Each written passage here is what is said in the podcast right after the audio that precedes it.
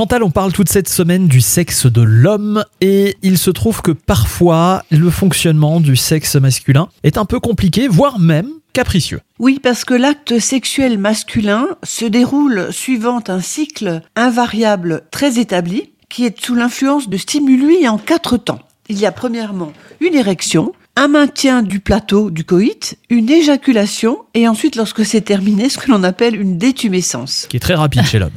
Et moins chez la femme, vous avez bien raison. Mhm. Et il peut y avoir des sources de problèmes à chacune de ces étapes, comme par exemple la difficulté ou la crainte de ne pas avoir une érection, ou la crainte également d'une éjaculation trop rapide.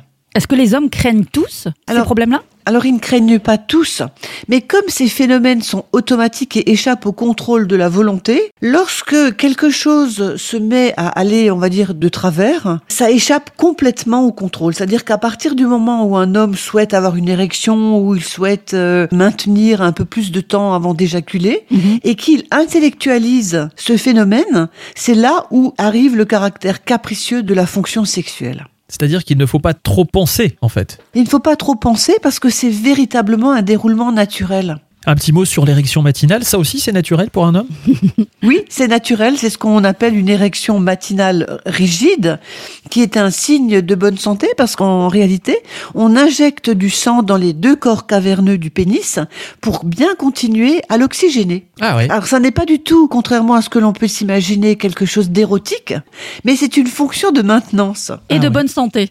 et donc de bonne santé. Et donc ça doit être comme ça tous les matins. Pas forcément, Michael. Ah. ne stressons le pas nos auditeurs. hein. Le dimanche, c'est le jour du Seigneur. Oui.